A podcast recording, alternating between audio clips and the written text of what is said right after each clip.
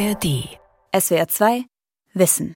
Ein Vulkanausbruch in Deutschland klingt unvorstellbar, aber unter der Erde brodelt es. Wie Vulkane und auch Erdbeben bei uns die Erde bewegen in Deutschland und wie groß die Gefahr vor ihnen ist, das erforschen Geophysiker. Ich spreche darüber mit dem Geophysiker Joachim Ritter. Hallo Joachim Ritter. Hallo, guten Tag. Einer Ihrer Forschungsbereiche ist vor allem die Vulkaneifel. Jetzt liegt die Eifel mitten auf einem Kontinent. Wie kommt denn da der Vulkanismus hin? Ja, das ist schon etwas Besonderes, der Vulkanismus, den wir in der Eifel haben. Ist eben nicht an einem typischen Plattenrand, sondern innerhalb einer kontinentalen Platte. Und wir gehen davon aus, dass wir da aus sehr, sehr großer Tiefe einen Aufstieg heißen Materials haben. Das nennt man einen sogenannten Mantelplum. Und dieser Mantelplum, der reicht, wie unsere Ergebnisse zeigen, bis in mindestens 400 Kilometer Tiefe. Das Material ist heiß, das heißt, dadurch ist es weniger dicht und kann dann im Erdmantel aufsteigen, bis es auf die Lithosphärenplatte trifft. Könnte das überall auf einer Kontinentalplatte passieren oder warum genau in der Eifel? Das könnte theoretisch natürlich überall passieren. Warum das jetzt genau an diesem Punkt unter der Eifel ist, das wissen wir selbst nicht genau, wenn wir nicht wissen, was groß darunter passiert. Mhm. Aber es ist einer der wenigen Punkte, wo wir wirklich innerhalb einer kontinentalen Platte Vulkanismus haben und der eben sehr, sehr tief hinunterreicht. Mhm. Was ist dann an dem Eifelvulkanismus so besonders interessant für Sie? Also erstens mal ist es nahe bei uns zu Hause. Wir haben natürlich nur selten Vulkangebiete, wo wir so schnell erreichen können. Mhm. Das heißt, es ist relativ einfach für uns, dort Forschung zu machen. Und der Vulkanismus ist auch relativ jung. Er ist sozusagen nicht tot. Wir nennen das einen schlafenden Zustand. Und aus diesem Grund ist es für uns sehr interessant, dahin zu gehen. Wir können praktisch vieles erforschen, was wir sonst nur an aktiven Vulkanfeldern uns anschauen können. Jetzt sagen Sie jung, das ist ja in geologischen Zeitaltern gesprochen. Was heißt denn jung?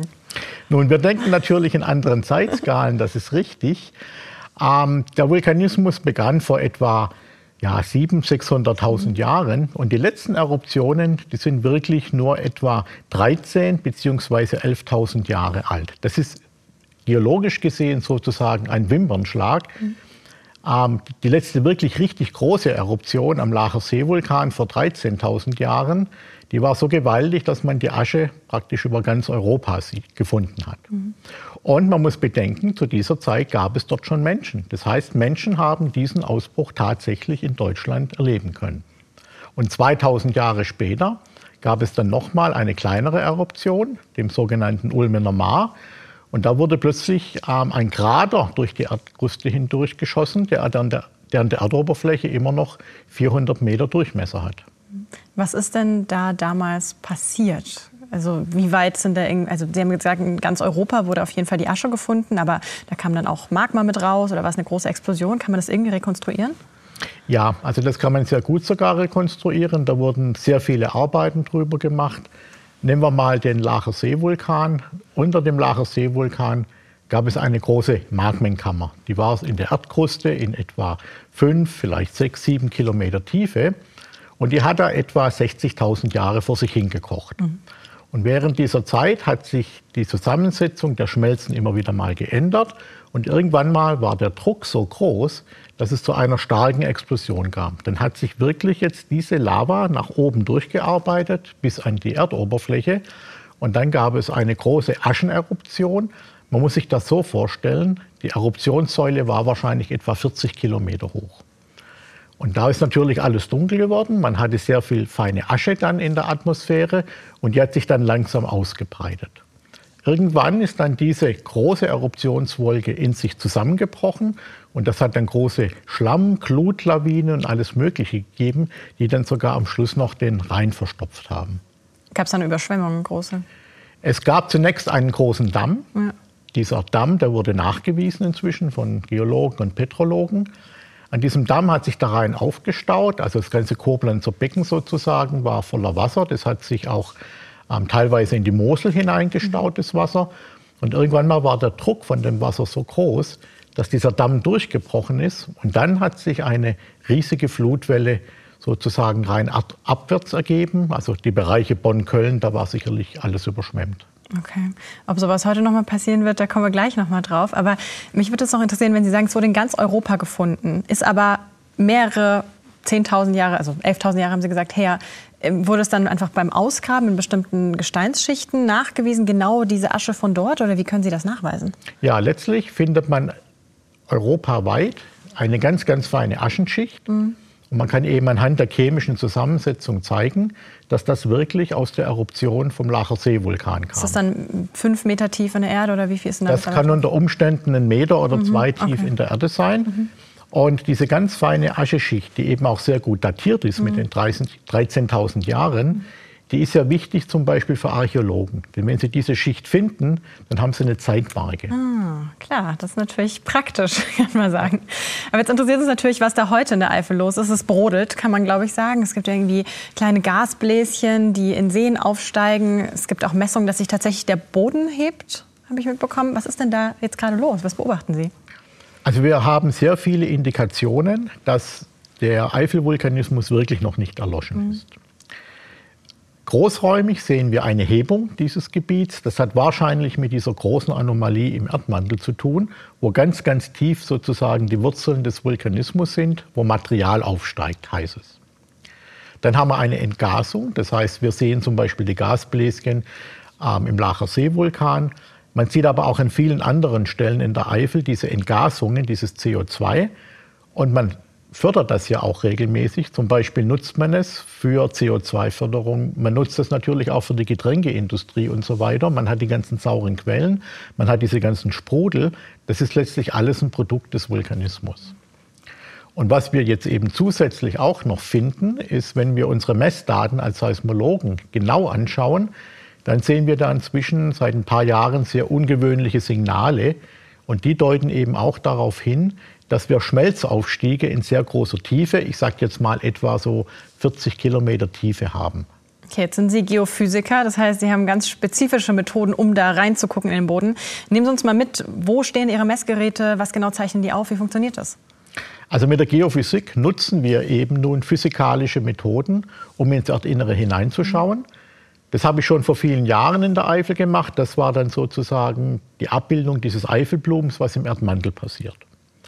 Was wir machen ist, wir gehen ins Gelände, wir stellen Erdbebenmessstationen auf und warten dann einfach, dass dort Erdbebenwellen ankommen. Mhm. Das können jetzt einerseits Erdbebenwellen sein von Erdbeben weltweit. Die kommen dann sehr tief unter der Eifel nach oben. Das heißt, die helfen uns auch tief nach unten zu schauen. In der Eifel selbst haben wir aber inzwischen auch an manchen Stellen sehr, sehr schwache Erdbeben. Und das sind eben Signale dieser magmatischen Aufstiege, da müssen sozusagen kleine Wegsamkeiten in der Kruste aufgedrückt werden, dann strömt das Material nach.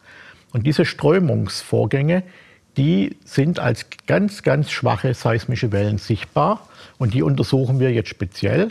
Deshalb springen wir eben unsere Messgeräte ins Gelände aus. Wir haben im Moment ein Netzwerk von etwa 25 Stationen um den Lacher See herum. Dann können wir eben auch lokalisieren, wo passiert das. Und anhand der Stärke dieser schwachen Erdbeben sehen wir dann auch, wie viel Material da in etwa fließt. Mhm. Jetzt haben Sie gesagt, weltweit kommen da Wellen an und die helfen Ihnen dabei zu wissen, was auch im Boden ist. Wie kann ich mir das vorstellen? Also was wir machen, ist so eine Art Tomographie. Das kennt man ja aus der Medizin. Da gibt es ja diesen Computerscan, es gibt die Computertomographie. Und genau dasselbe machen wir mit Erdbebenwellen. Das heißt, wir nutzen die Erdbebenwellen zur Abbildung des tiefen Erdinneren, weil wir entlang ihren Laufwegen rekonstruieren, wie ist das Material dort beschaffen. Und die Geräte, die stehen oberirdisch oder auch unterirdisch? Nun, das meiste steht wirklich an der Erdoberfläche. Das heißt, wir suchen uns ruhige Messpunkte, wo wir die Geräte installieren können. Das kann aber auch mal in den Bergwerk sozusagen untertägig sein. Aber die meisten Geräte die stehen zum Beispiel auf entlegenen Bauernhöfen. Manchmal nehmen wir Friedhöfe auch. Mhm. Also Besonders ganz ruhig. ruhige Plätze, genau.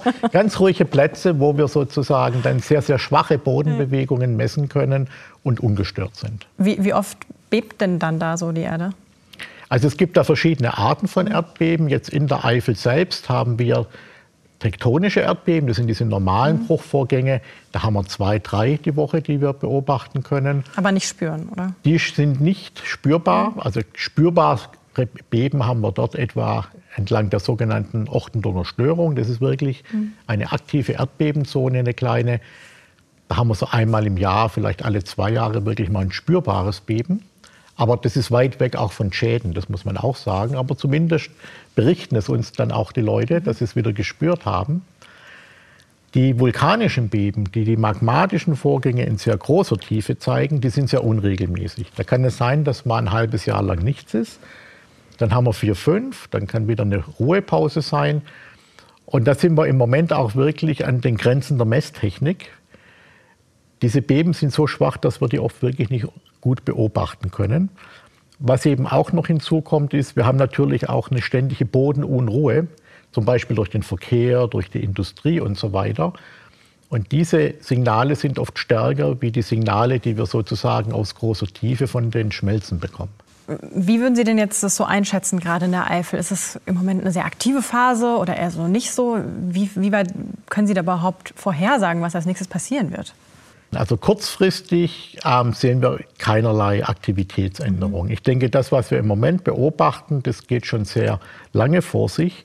Und wir sehen also nicht, dass jetzt hier kurzfristig irgendeine Änderung mhm. vorangehen würde, sei es mehr Beben oder sei es mehr Signale von magmatischen Vorgängen.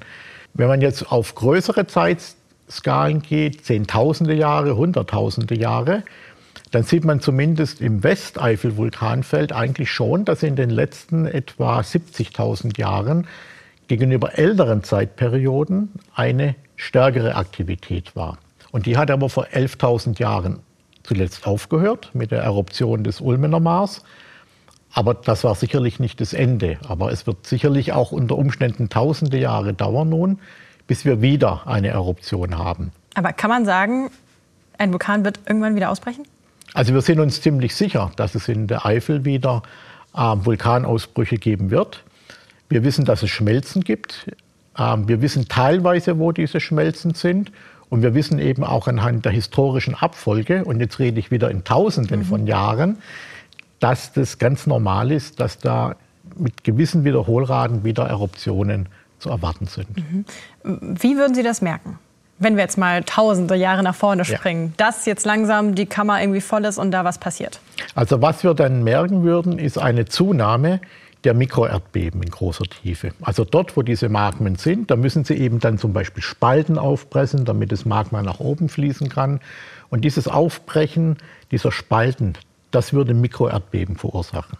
Wenn da jetzt plötzlich Hunderte am Tag aktiv wären, dann müsste man schon ähm, sich überlegen, was passiert als nächstes. Und das sind Prozesse, die kennen wir inzwischen sehr gut von anderen Vulkanen auf der Erde. Als die Eruption ähm, auf der Palma vor knapp zwei Jahren war, da hatte man schon Monate vorher genau diese Prozesse, eine starke Tätigkeit von Mikroerdbeben, hat gemerkt, dass die immer flacher werden und am Schluss ist dann oben wirklich die Schmelze rausgekommen.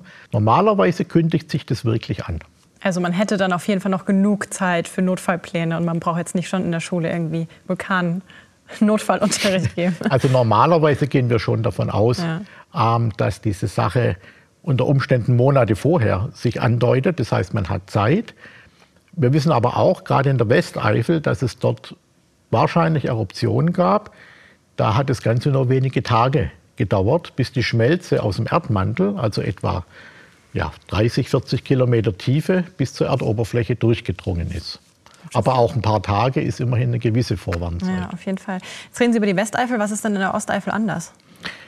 Ähm, die Schmelzen scheinen dort andere Wege ein bisschen zu nehmen. In der Westeifel haben wir also wirklich sehr schnelle Schmelzaufstiege, wo die Schmelzen fast unverändert aus dem Erdmantel an die Erdoberfläche kommen.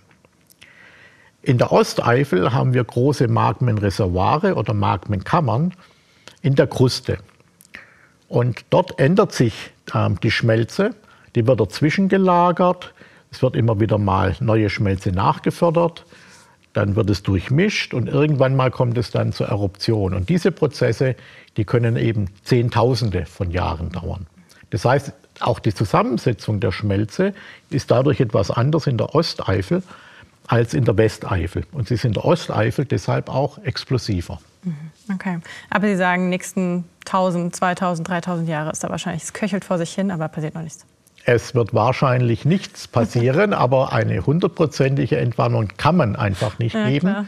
Aber es ist sicherlich keine große Gefahr im Moment ja. zu sehen. Aber wenn jetzt die Gefahr gar nicht so drängend ist, sage ich mal, warum lohnt es sich denn trotzdem da sehr genau dran zu forschen, immer wieder weiter zu gucken? Also eine Sache ist eben, wir können diese Arbeiten, die wir dort machen, auf andere Vulkangebiete natürlich übertragen. Mhm. Das heißt, wir lernen grundsätzliche neue Erkenntnisse über Vulkanismus und das in einem Gebiet, wo wir relativ gut hinkommen, wo wir relativ gut messen können und wo wir keinen großen Aufwand haben. Im Vergleich, wenn ich jetzt nach Afrika gehen müsste oder nach Südamerika, da hat es einfach einen viel größeren Aufwand. Mhm. Und trotzdem ist es natürlich schon auch wichtig zu wissen, was passiert in unserer Region. Ein ganz einfaches Beispiel ist, im Moment wird ja in Deutschland gesucht, wo kann man ein radioaktives Endlager machen. Ja? Und da war jetzt natürlich klar, nach diesen ganzen Forschungsergebnissen in der Eifel ist es sicherlich nicht der äh, beste Ort, dies zu tun, wenn man zum Beispiel eine Einschlusssicherheit haben möchte für eine Million Jahre. Mhm. Weil innerhalb dieser Zeitraum wird sicherlich eine Eruption erfolgen. Okay, verstehe.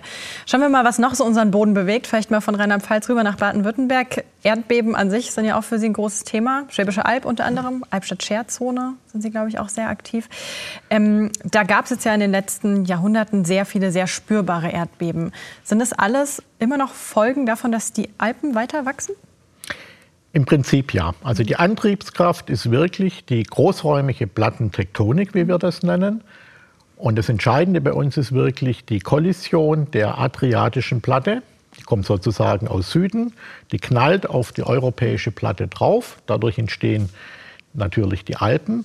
Und diese Kräfte und Spannungen, die dabei wirken, und die wirken eben heute noch ganz normal, wie sie es vor einer Million oder vor zwei Millionen Jahren getan haben, diese Spannungen die sorgen dafür, dass wir Erdbeben bei uns in Süddeutschland haben.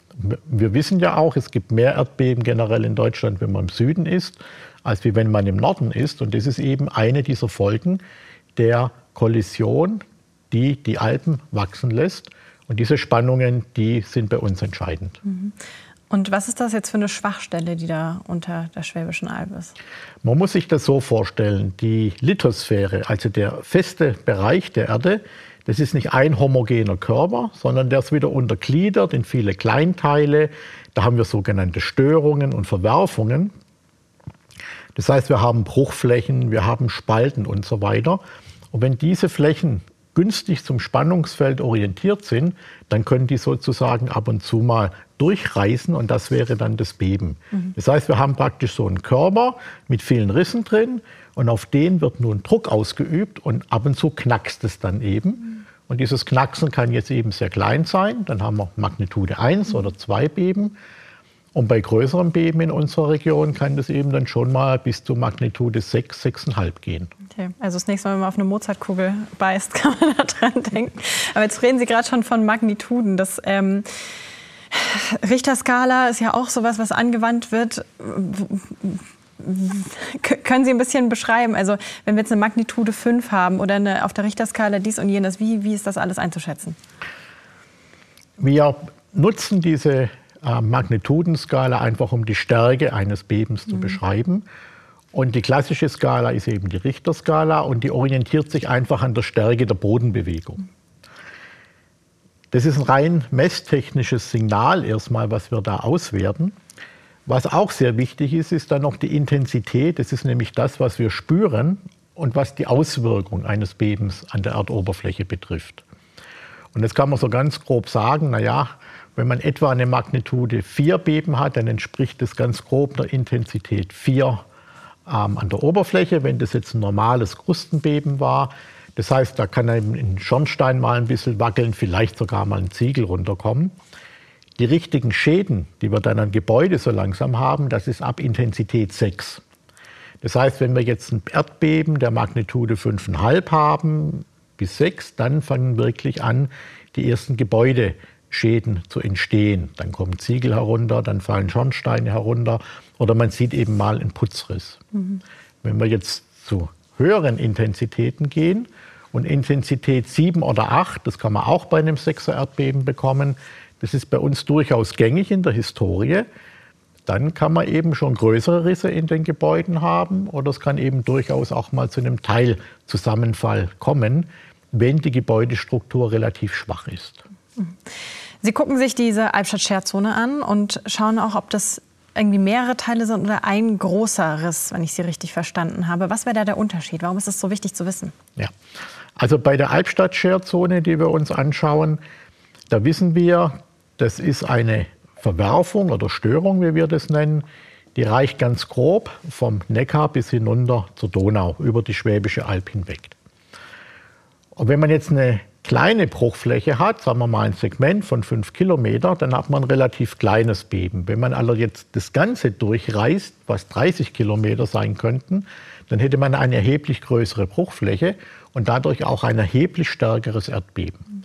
Das heißt, die Größe der Bruchfläche zusammen mit dem Versatz, den man da drauf hat, also wie weit verschieben sich diese Gesteinsblöcke, das bestimmt letztlich die Stärke des Bebens. Okay, ja. Wenn wir also jetzt wissen, es kann nicht alles auf einmal reißen, dann kann man so ein bisschen Entwarnung geben. Man kann sagen, Magnitude 6,5, eher unwahrscheinlich.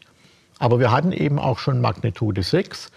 Was passiert jetzt in der Zukunft? Welche Segmente sind unter Umständen ähm, wir nennen das noch gelockt, also welche hängen noch zusammen, welche müssen noch durchbrechen, wie groß können diese Segmente sein. Wenn man das beschreiben kann, dann kann man eben auch eine bessere Vorhersage machen, was eintreten wird. Hm. Wie weit sind Sie denn da bei der, ich sag mal, Kartierung? Also wir sind da natürlich noch relativ am Anfang. Mhm. Ähm, wir sehen einfach gewisse Segmente, die aktiv sind, andere, die eher inaktiv sind. Wir haben mit diesen Arbeiten jetzt vor etwa fünf Jahren begonnen. Und ich denke, man braucht da schon noch mal fünf bis zehn Jahre mindestens, um da jetzt sichere Abbildungen dieser Störungen zu bekommen. Was wir auch was ganz Neues gefunden haben, ist, dass es unter dieser Albstadt-Scherzone noch mal einen kleineren Bereich gibt, wo wir auch sehr schwache Beben sehen. Aber die funktionieren mit einem ganz anderen Mechanismus. Also man muss da manchmal sehr genau hinschauen, um so ein System überhaupt zu verstehen. Was heißt anderer Mechanismus? Die Verschiebung der Bruchflächen ist fast senkrecht zur Verschiebungsrichtung, die wir weiter oben haben. Also ganz grob, diese Albstadt-Scherzone, die bricht immer in eine Richtung, die ist etwa Nord-Nordost, Süd-Südwest. Mhm. Und jetzt haben wir unterhalb dieser Zone in etwa ja, 12, 13, 14 Kilometer Tiefe, sehen wir fast senkrecht auch ganz, ganz schwache Bruchprozesse. Die sind nicht so stark wie die oben, die kannte man vorher nicht, aber die müssen auch irgendetwas zu bedeuten haben. Ähm, so eine Idee, die wir im Moment haben, ist, dass es so eine Art Ausgleich ist, eine größere Tiefe der Verschiebung, die man oben drüber sieht. Okay. Aber diese Mechanismen, das sind Sachen, da müssen wir sicherlich auch noch einige Jahre dran arbeiten es passiert eben nicht so oft ein Beben. Das heißt, wir müssen eben dann warten, bis wir wieder neue Daten bekommen. Okay. Und an den Wellen, die Sie dann aufnehmen mit Ihren Messgeräten, können Sie wieder sehen, in welche Richtung was gerutscht ist und wo unten auch noch eine Zusatzbewegung war sozusagen. Genau. Also wir können nachher rekonstruieren, wie war der Bruchmechanismus, also in welcher Richtung ist das eine links vorbei? Ist das andere rechts vorbei geschrammt? Um wie viel hat es sich verschoben? Das sind alles Daten, die wir letztlich aus unseren Messungen extrahieren müssen. Ist es da so wie in der Eifel, dass eigentlich so zwei, dreimal die Woche da irgendeine Bewegung drin ist? Also im Bereich Albstadt kann man das schon so sagen. Da sind wir jetzt aber auch bei Magnituden 2 oder 1, also wieder unterhalb der Spürbarkeitsgrenze. Mhm. Sie messen da auch die tiefsten Erdbeben Deutschlands. Ist das das, was Sie gerade beschrieben haben, dass oben die eine Bewegung, unten die andere ist? Nein, das ist wirklich das, was wir in der Eifel sehen. Okay. Diese magmatischen Prozesse, die wir nennen das tiefe, tieffrequente Erdbeben ja. abstrahlen, das sind ganz besondere mhm. Erdbeben mhm. sozusagen, die sehen wir eben in der Eifel bis in 45 Kilometer mhm. Tiefe. Typischerweise haben wir in Deutschland unterhalb von etwa 15 Kilometer schon keine Erdbeben mehr. Mhm denn dort ist es einfach zu heiß. Das Material ist dort so warm, dass es nicht mehr spröde bricht, sondern sich einfach langsam deformieren kann. Wenn wir jetzt aber einen anderen Mechanismus haben, nämlich magmatische Bewegungen, dann kann man das eben auch in größerer Tiefe sehen. Und das ist eben das, was wir in der Eifel haben, wo wir über 40 Kilometer tief Erdbeben sehen können. Okay. Und dann in der Schwäbischen Alb ist es nicht ganz so tief. Da ist es nicht so tief. Also oben etwa so 10, 12 mhm. Kilometer Tiefe, die, ich sage jetzt mal, normalen mhm. Erdbeben. Und diese Zone drunter, die geht so bis in etwa vielleicht 15, 16, 17 Kilometer Tiefe. Wie ist denn das bei einem Erdbeben? Wie gut können Sie da eine Vorwarnung rausschicken? Wie viel vorher merken Sie das? Oder sind es wirklich sehr plötzliche Ereignisse? Also wir können da keine zeitliche Vorhersage mhm. machen. Eine Erdbebenvorhersage umfasst letztlich wo, wann und wie stark. Nun, was wir relativ gut meistens wissen, ist, wo können bei uns Erdbeben auftreten. Einfach aus der Historie. Meistens bekommt man dort wieder Erdbeben, wo es früher schon mal welche gab. Das heißt, die Orte sind meistens relativ gut bekannt. Es kann natürlich immer auch mal da zu einer Überraschung kommen. Wir können auch so abschätzen, ganz grob, wie stark sind denn die größten Erdbeben, die man erwarten kann. Auch wieder aus der Historie. Und wenn wir jetzt eben auch anfangen, diese Bruchflächen auszumessen, was wir aber überhaupt nicht können, ist vorherzusagen, wann das mhm. Beben kommt. Das ist ein Prozess, der kann sehr spontan passieren. Wir haben einfach eine Spannung auf diesen Versatzflächen im Untergrund, die wir nicht kennen. Wir müssen die Spannung an vielen Orten auf einer Bruchfläche wissen vor dem Beben. Und das ist praktisch nicht machbar. Und von daher wissen wir nicht, ist das Ganze kritisch gespannt und kann sozusagen gleich losgehen oder dauert das noch mal zwei, drei, 500 Jahre, bis die Spannung so groß geworden ist, dass das Gestein jetzt versagt. Hm, das macht Erdbeben dann am Ende auch so gefährlich. Ja? Das macht das Ganze sicherlich ja. gefährlich und eben unberechenbar. Ja. Stichpunkt, man weiß aus historischen Daten, dass es auch wieder passieren kann. Karlsruhe ist da ja auch nicht zu unterschätzen, haben Sie herausgefunden. Was haben Sie da gefunden? Ja, also mit Kollegen ähm, von der Uni in Aachen haben wir Gräben gemacht an potenziellen Bruchflächen. Dann ist ein großer Bagger gekommen, hat diese Gräben eben ausgehoben und da sieht man jetzt Bruchflächen von alten Erdbeben. Also das sind Beben, die sind älter, als wir sie sozusagen hätten registrieren können. Und eine interessante Sache ist eben, dass wenn man jetzt abschätzt, wie stark diese Beben war, dann kommen wir da auf Magnituden größer 6. Das bedeutet also schon relativ heftige Erdbeben. Ja. Und wenn man jetzt diese Brüche datiert, dann haben wir herausgefunden, dass etwa drei dieser Beben in den letzten 56.000 Jahren stattgefunden haben. Das heißt, das ist auch nichts, was sehr oft passiert.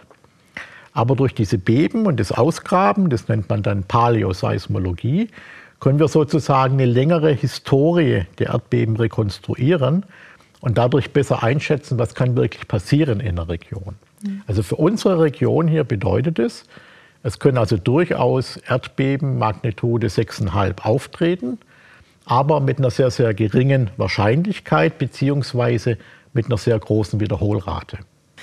Und ähm, insgesamt so in Südbaden, ähm, in, in der Schwäbischen Alb, in der Eifel, wo haben wir so die größte Aktivität? Also wo spürt man am häufigsten was überhaupt?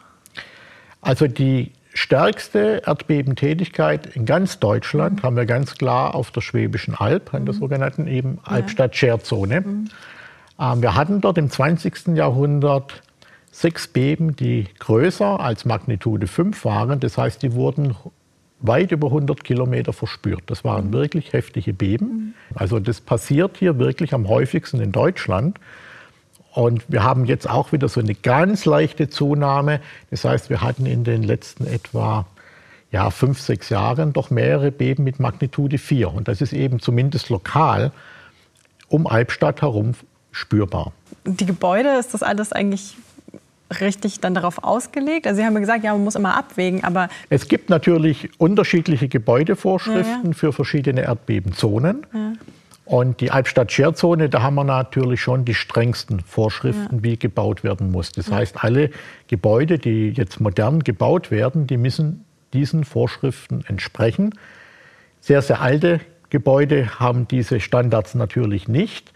Aber man muss natürlich auch sehen, diese alten Gebäude haben die alten Beben auch überstanden. Stimmt also auch, es ist ja. nicht so, dass jetzt sozusagen sofort alles zusammenfällt. Ja. Also wenn man jetzt wieder so ein starkes Erdbeben wie 1911 hätte, dann können schon die Schäden in den Bereich von einer Milliarde Euro gehen. Es hört sich danach an, als hätten Sie noch sehr viel zu tun und sehr viel zu forschen.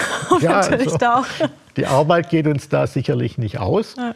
Und wir müssen eben lernen, mit den vielen kleinen Beben, ja. die wir messen, dann hoch zu skalieren, was passiert bei den größeren Beben. Vielen Dank, Joachim Ritter. Danke. Das war ein SWR2 Wissen der Science Talk mit dem Thema Erdbeben in Deutschland. Meine Kollegin Julia Nestlin hat mit dem Geophysiker Joachim Ritter gesprochen. Sie können sich die Sendung auch als Video ansehen. Infos dazu gibt es in der ARD Mediathek unter Science Talk. SWR2 Wissen. Alle Folgen in der ARD Audiothek.